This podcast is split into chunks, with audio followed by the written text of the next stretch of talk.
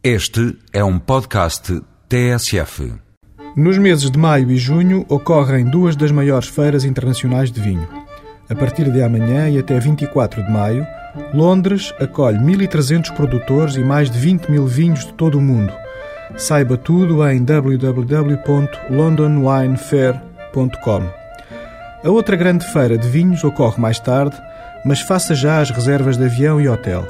A Vinexpo realiza-se apenas em junho, de 17 a 21. No entanto, a cidade francesa de Bordeaux não tem tantos hotéis como Londres. Esta é a maior feira de vinhos do mundo e realiza-se de dois em dois anos. Estão previstos mais de 2.400 expositores e um número de vinhos cuja degustação terá que ser inevitavelmente selecionada. Tem toda a informação em www.vinexpo.com.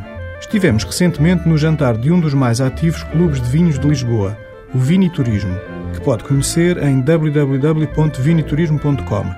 O ponto alto do jantar foi o lançamento de dois vinhos do Douro que marcam a amizade entre os artistas Dirk Nipor, enólogo, e Pedro Abrunhosa, cantor. O Branco Luz, de 2006, nome do próximo trabalho discográfico do Pedro, e o seu gêmeo tinto Sombra, de 2005.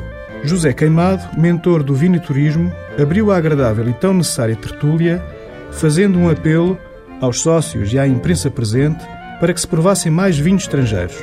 Poderíamos então situar, com base na qualidade e não no provincianismo, o atual lugar do vinho português entre os vinhos de todo o mundo. Se estiver de acordo com o desafio, então aceite as duas propostas que hoje lhe deixamos e faça as malas.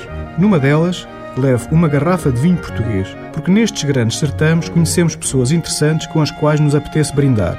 E quanto à qualidade, nós por cá temos bons motivos para celebrar. Até para a semana com outros vinhos.